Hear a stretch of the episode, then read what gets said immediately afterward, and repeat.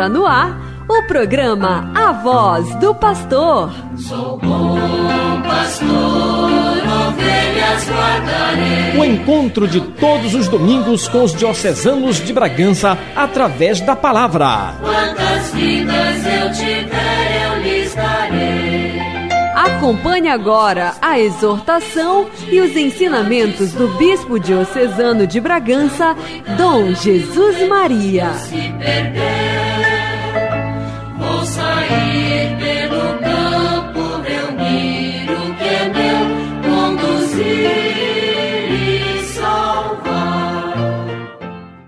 Caros irmãos e irmãs, aqui a voz do pastor para refletir neste dia de festa da Assunção de Nossa Senhora sobre este mistério que nós cremos firmemente como mistério de fé.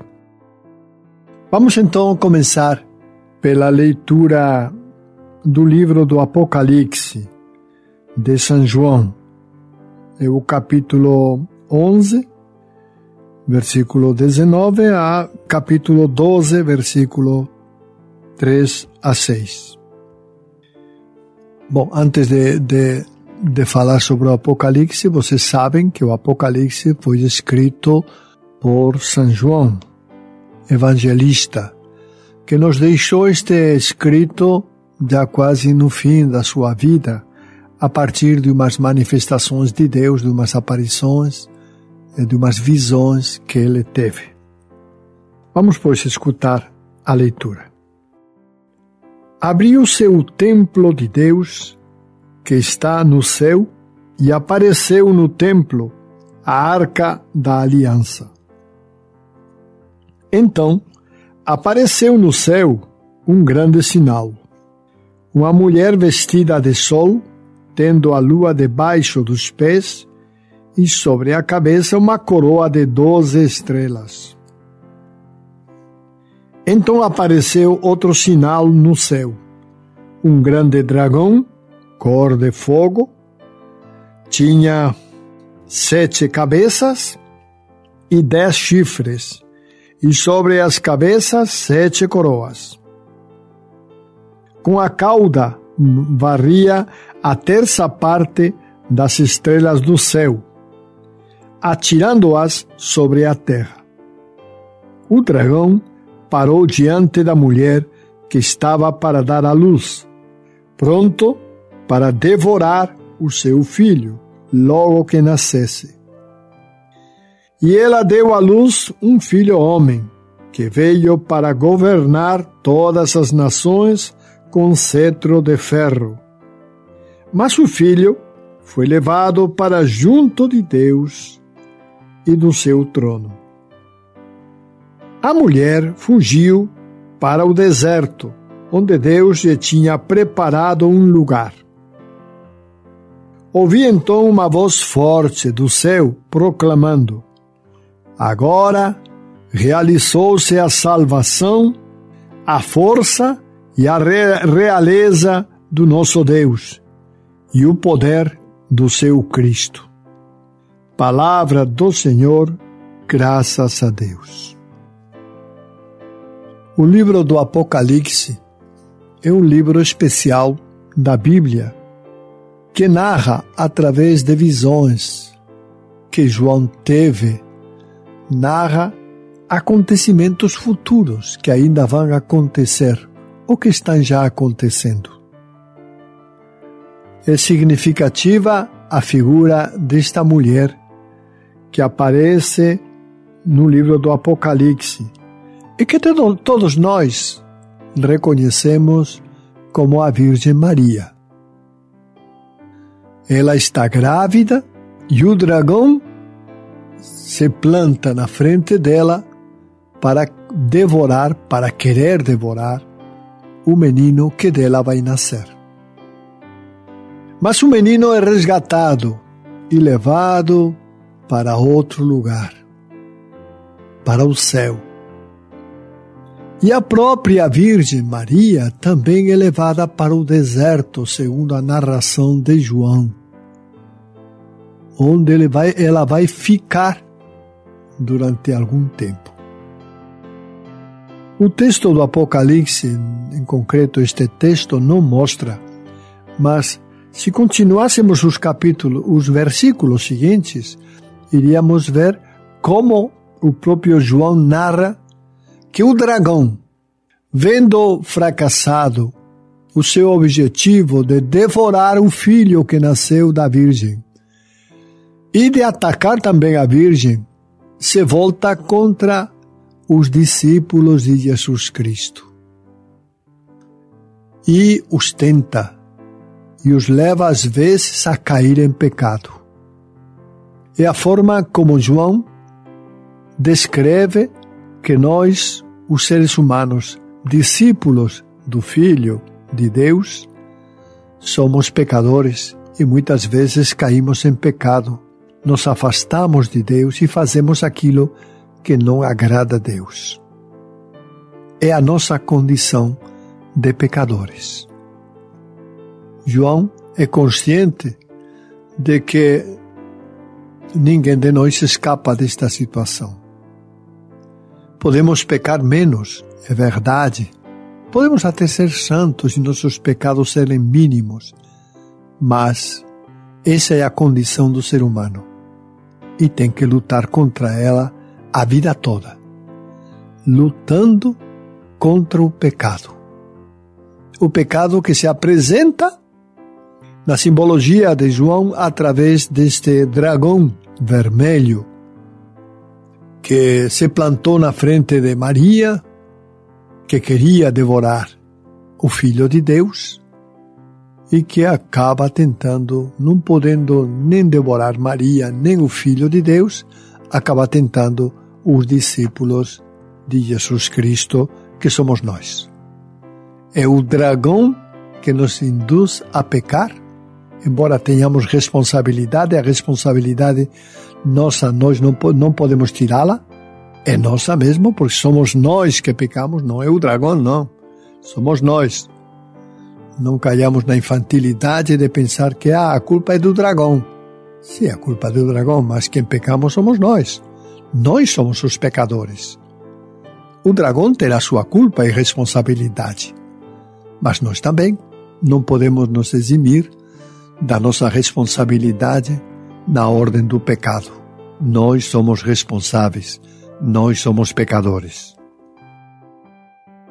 Desta maneira, pois, se configura no livro do Apocalipse a salvação que Deus vai instaurar pelo seu Filho Jesus Cristo no meio da humanidade.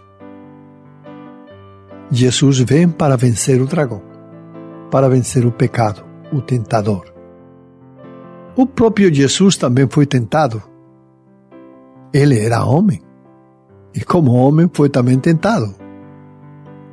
Recordemos as tentações que Jesus sofreu aquelas três tentações, mas não foram só as únicas tentações que Jesus teve, teve também outras muitas tentações na sua vida. Por exemplo, a tentação do monte de Getsemane, onde Jesus foi tentado também pelo diabo para que para que realmente tomasse uma atitude diferente e não aceitasse a cruz.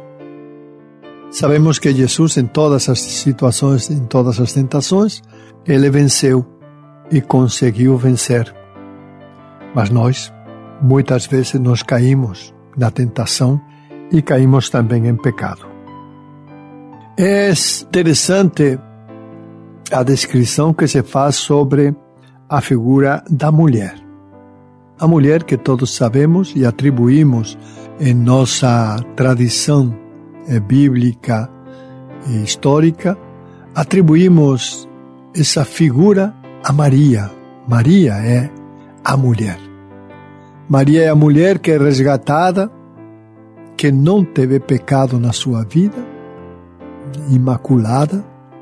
Maria é a mulher que deu à luz e a mulher que se retira ou é retirada para o deserto, a fim de ser protegida pelo diabo, pelo dragão, que não só tem raiva do seu filho, mas também tem raiva dela mesma. Por isso, Maria é retirada, é levada para um lugar deserto, onde vai ficar uma boa temporada para, segundo o livro do Apocalipse, para que realmente depois possa voltar, mas voltar já numa outra situação diferente. Como vocês sabem, meus irmãos, esta leitura já nos convida a pensar um pouco na festa que hoje estamos celebrando, que é a festa da Assunção de Nossa Senhora. Maria foi levada ao céu. Nos diz a leitura que os anjos a transportaram para o céu.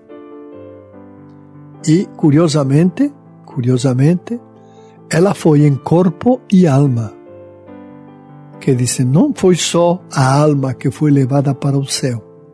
Maria está no céu também em corpo. O corpo de Maria está lá. Está no seu corpo, porque ela era um ser humano, era uma mulher. E nós, seres humanos, não podemos separar o corpo da nossa alma. Nós somos seres humanos porque somos corpo e alma. As duas coisas estão presentes em nossa vida. E dessa maneira, pois, Maria também está presente no céu.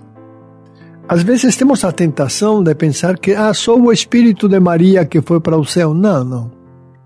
A declaração do, do dogma pelo Papa Pio XII, a declaração do dogma explicita que Maria está no céu em corpo e alma completamente. Não é alguém diferente, não é o Espírito de Maria só que está lá. Não. Está em corpo e alma. Da mesma forma que Jesus, que é Deus, também o seu corpo está lá. Está no céu. Quer dizer, em definitiva, se o, o, o corpo, o corpo humano está no céu, isso significa que há uma implicação muito grande por parte de Deus em salvar não só a alma, não só a alma, mas também o corpo. Porque o corpo e alma fazemos, somos corpo e alma, e fazemos parte, como seres humanos, desta realidade, com o corpo e a alma. Não estamos só com a alma, não ou não estaremos só com a alma no céu, estaremos também com o nosso corpo. Esta é a realidade que Deus quis para todos nós. Que lá no céu não estejamos só, não sejamos só espírito. Embora, embora Deus poderia ter determinado outra coisa diferente, mas Deus quis que estivéssemos lá. Assim como seu filho está em corpo e alma lá no céu, também nós, discípulos de Cristo Jesus, também estaremos lá, em corpo e alma. Essa é a nossa esperança. Por isso esperamos e desejamos profundamente que no final dos nossos dias Deus nos acolha no céu e nos conceda a todos a paz definitiva. Mas repito, em corpo e alma. Estamos apresentando a voz do pastor. Ano Vocacional 2023. Na experiência batismal, recebemos os diferentes carismas para estar a serviço da comunidade, onde cada um e cada uma exerce o seu ministério como dom aos demais. Ano Vocacional 2023. Vocação, graça e missão. Você está ouvindo a voz do pastor. Apresentação: Dom Jesus Maria. Vamos então agora passar para a segunda leitura, que é da carta de São Paulo aos Coríntios, da primeira carta de São Paulo aos Coríntios, capítulo 15, versículos 20 a 27a. Escutemos com atenção. Irmãos, Cristo ressuscitou dos mortos, como primícias dos que morreram. Com efeito, por um homem veio a morte, e é também por um homem que vem a ressurreição dos mortos. Como em Adão todos morrem, assim também em Cristo todos reviverão. Porém, cada qual segundo uma ordem determinada. Em primeiro lugar, Cristo, como primícias. Depois, os que pertencem a Cristo, por ocasião da sua vinda. A seguir, será o fim quando ele entregar a realeza a Deus Pai, depois de destruir todo o principado e todo o poder e força. Pois é preciso que ele reine até que todos os seus inimigos estejam debaixo de seus pés. O último inimigo a ser destruído será a morte. Com efeito, Deus pôs tudo debaixo de seus pés. Palavra do Senhor, graças a Deus. Percebam, meus irmãos e minhas irmãs, que por esta leitura de Paulo, vamos entendendo que a morte de Cristo e a sua ressurreição são uma vitória sobre o mal. São Paulo nos fala até do último inimigo que é a morte. Ele coloca a morte como um inimigo do ser humano. Mas também fala de outros inimigos. Tudo vai ser colocado sob o poder de Cristo Jesus. Essa é a realidade, é a realidade que vivemos através da nossa fé. Cremos em Cristo Jesus como Senhor e Senhor de tudo o que existe, do mundo inteiro, do universo.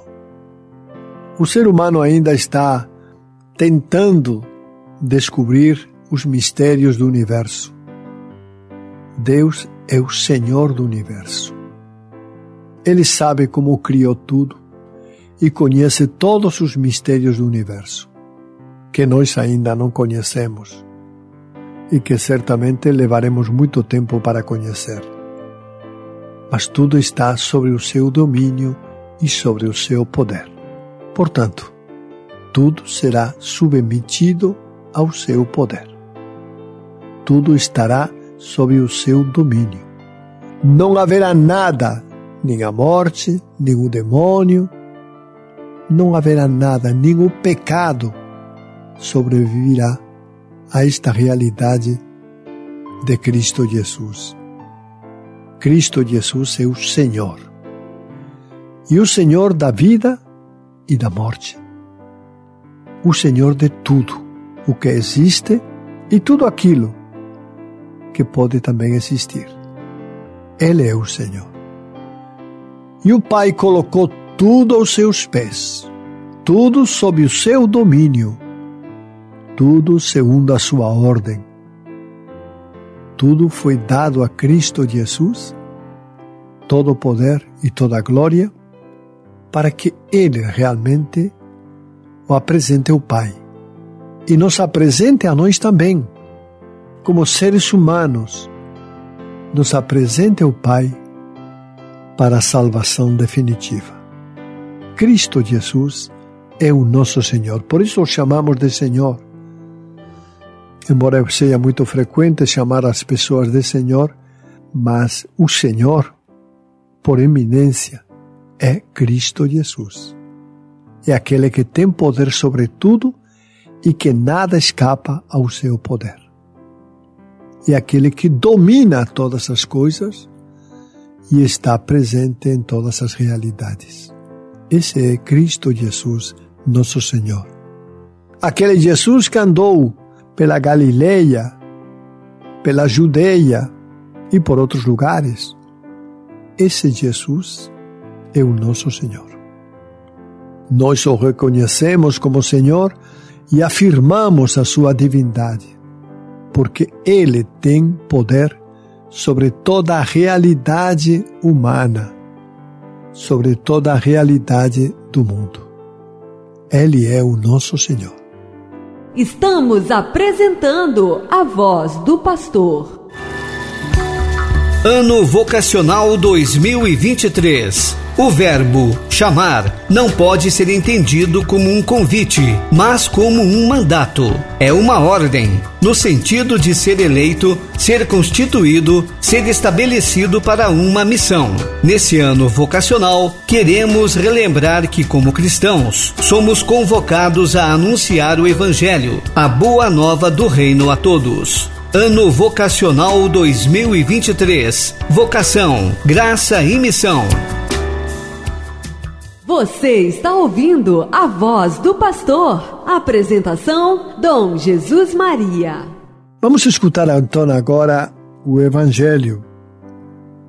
O Evangelho que é apresentado para hoje é aquele texto do Evangelho que vocês já conhecem, não é? Do, do Evangelho de Lucas, capítulo 1, versículo 38 a 56.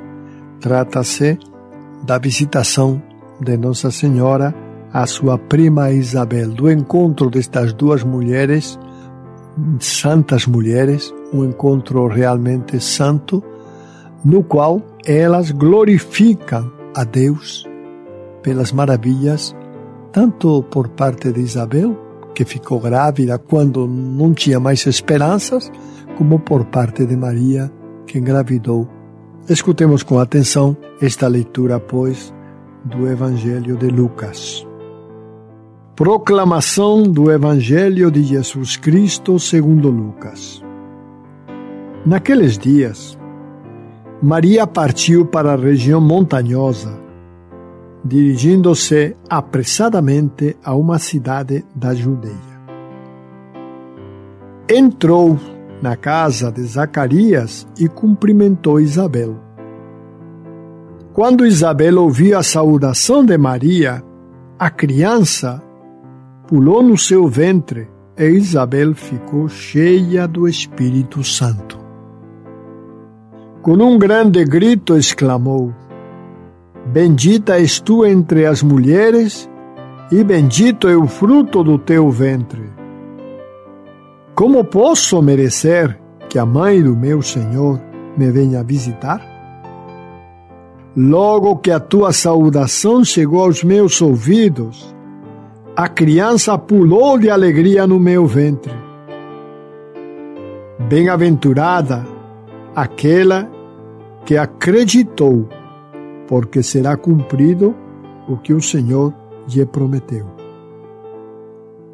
Então Maria disse: a minha alma engrandece o Senhor, e o meu espírito se alegra em Deus, meu Salvador, porque olhou para a humildade de sua serva.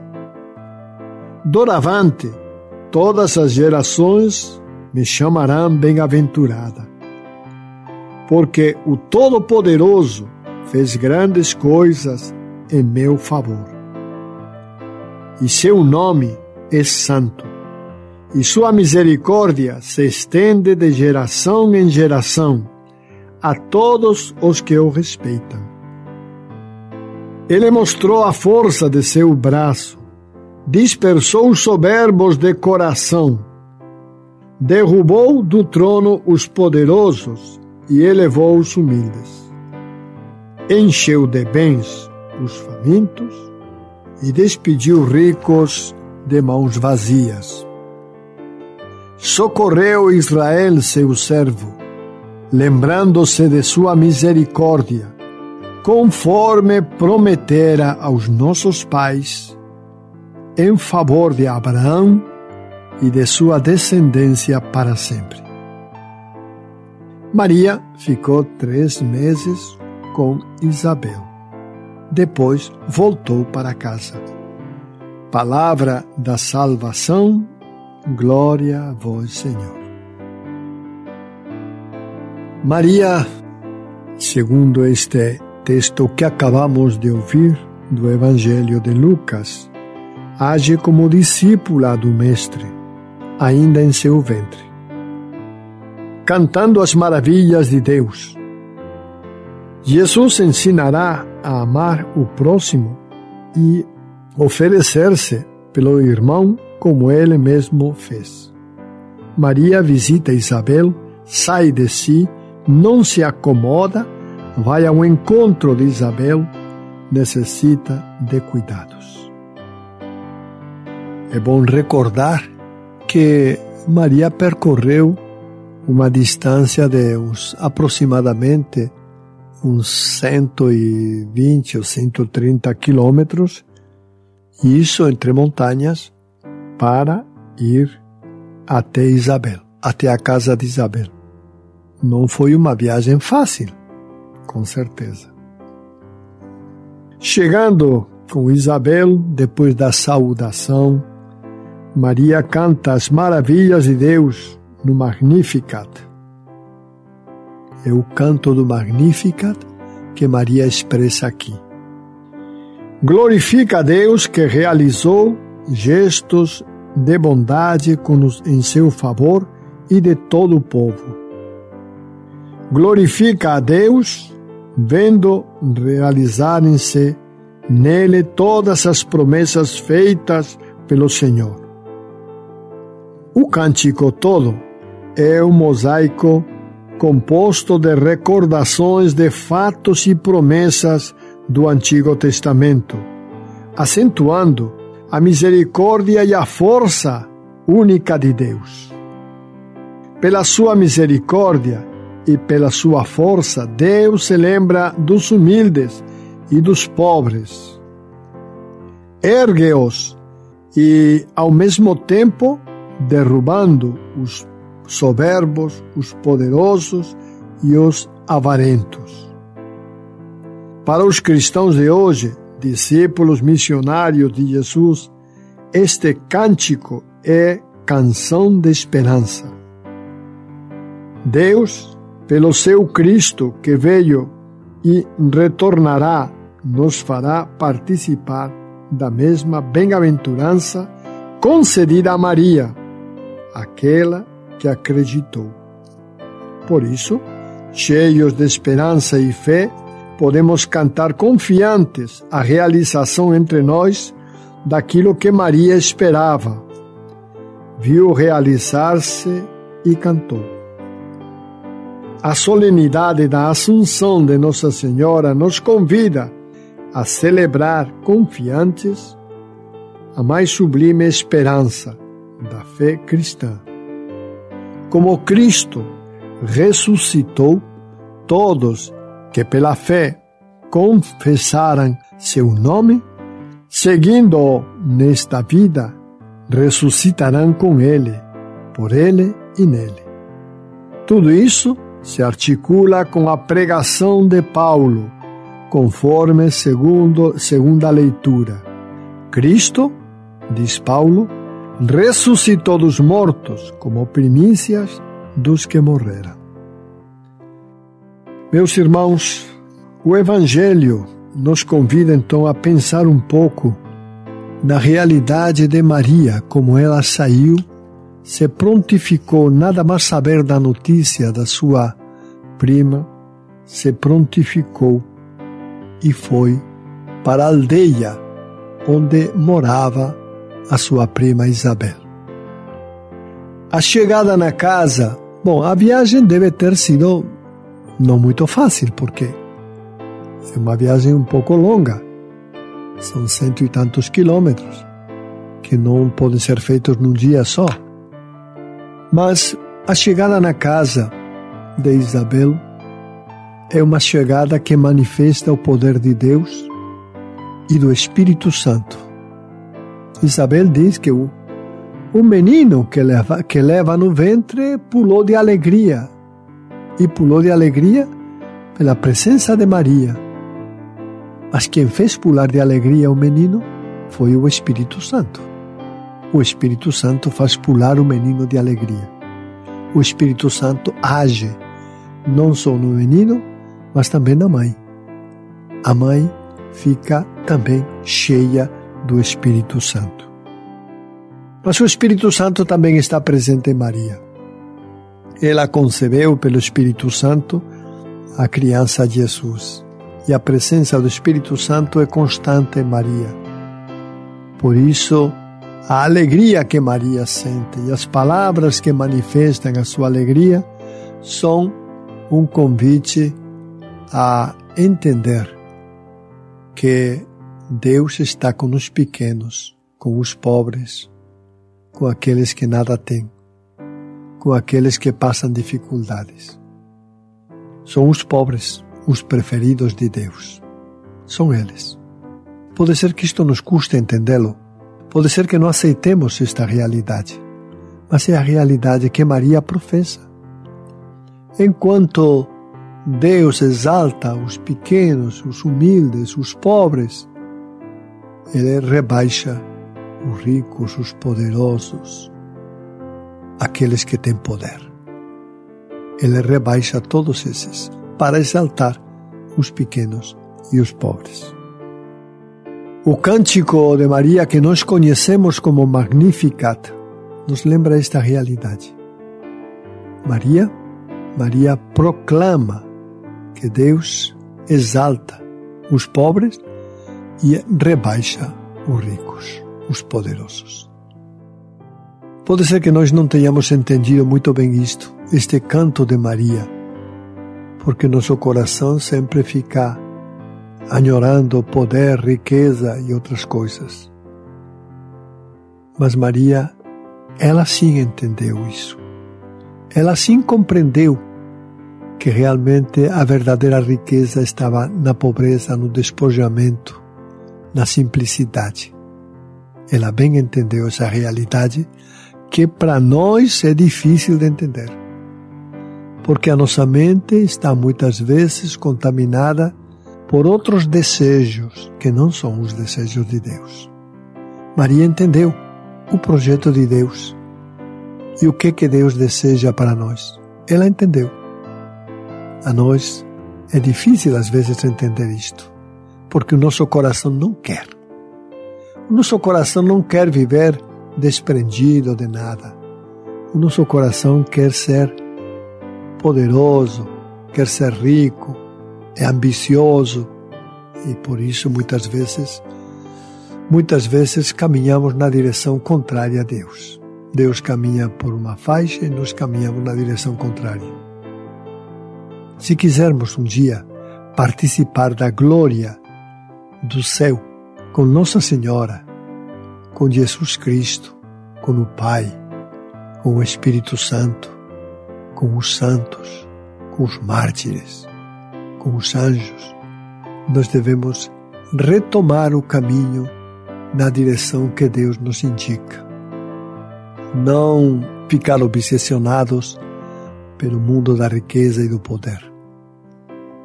Infelizmente, muitas pessoas entram nessa dinâmica e só querem riqueza e poder. Mas Deus não é por aí que nos salva. Não é esse o caminho que Ele nos mostra. Maria nos indicou muito bem isso. O caminho de Deus é outro. É outro diferente. Qual é o caminho que nós queremos seguir? É o caminho de Maria, da humildade, da pobreza, ou é o caminho da riqueza e do poder?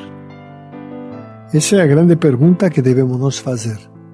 É a grande pergunta que cada um de nós deve se fazer, porque o que está em jogo não é qualquer coisa, é a nossa própria salvação.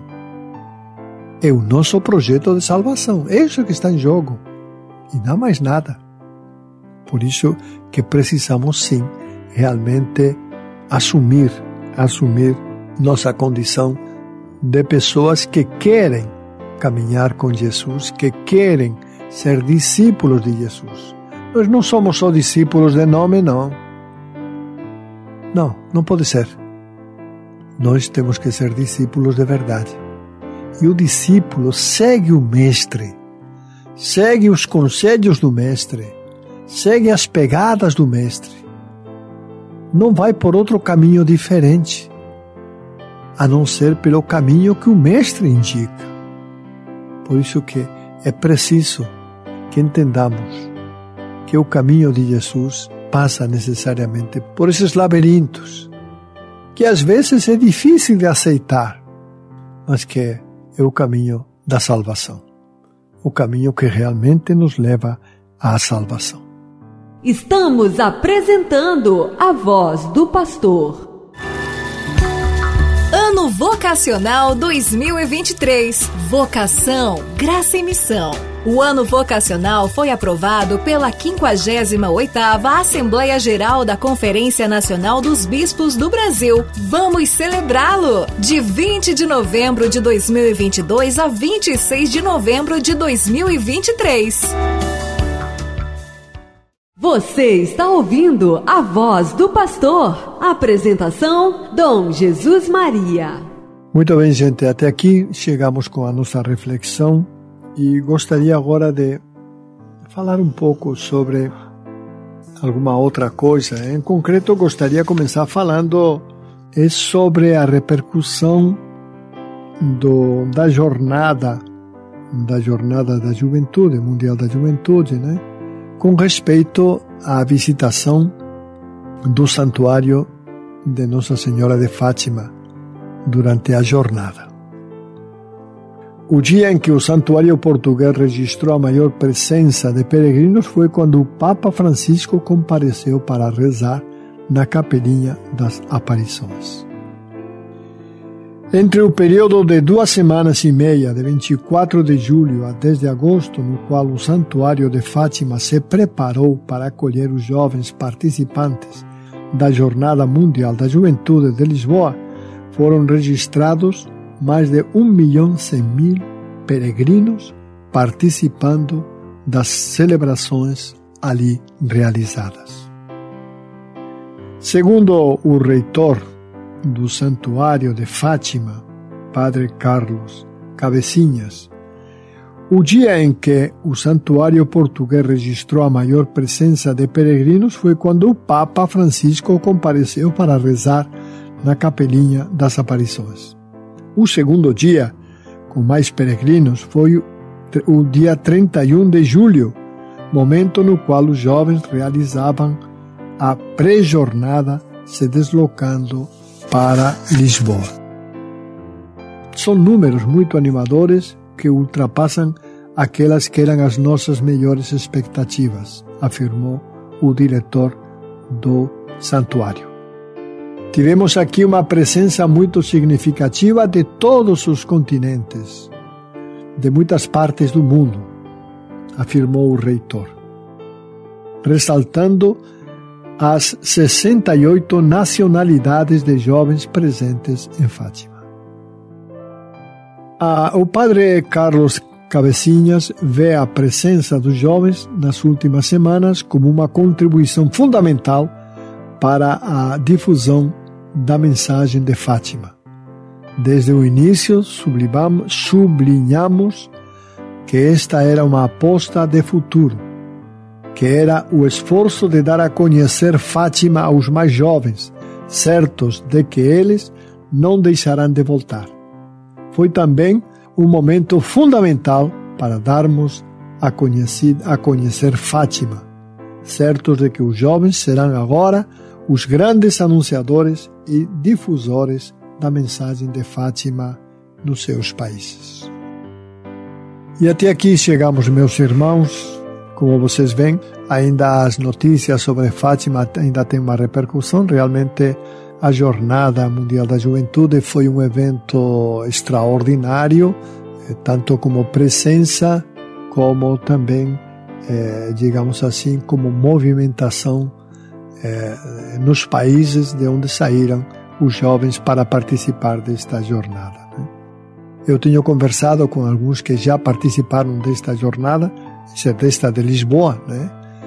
E vieram encantados, encantados da organização, enfim, de tudo o que o que a jornada significou. Não só da presença do Papa, que também é importante, mas também da própria organização, da espiritualidade desta jornada que aconteceu em Lisboa. Foi um momento forte de fé, Podemos acompanhar alguma coisa pela televisão, não muito, mas foi uma coisa importante para a nossa igreja, que deverá ter outros, outras jornadas e outros motivos para que a fé possa ser expressada ainda com maior clareza e possa ser também comunicada para a nossa juventude. São eles o futuro. A aposta que o santuário de Fátima fez nos jovens essa aposta que nós temos que também fazer. Entender que nós, em um tempo que ainda não sabemos, estaremos desaparecendo e os que vão continuar são os jovens. E a eles que devemos levar nossa mensagem de evangelização para que sejam os verdadeiros construtores de um mundo novo e para que a fé em Cristo Jesus se perpetue na humanidade. Um forte abraço, pois, a todos, meus, a todos vocês, meus irmãos, que Deus vos conceda muita paz, saúde e alegria. Em nome do Pai, do Filho e do Espírito Santo. Amém.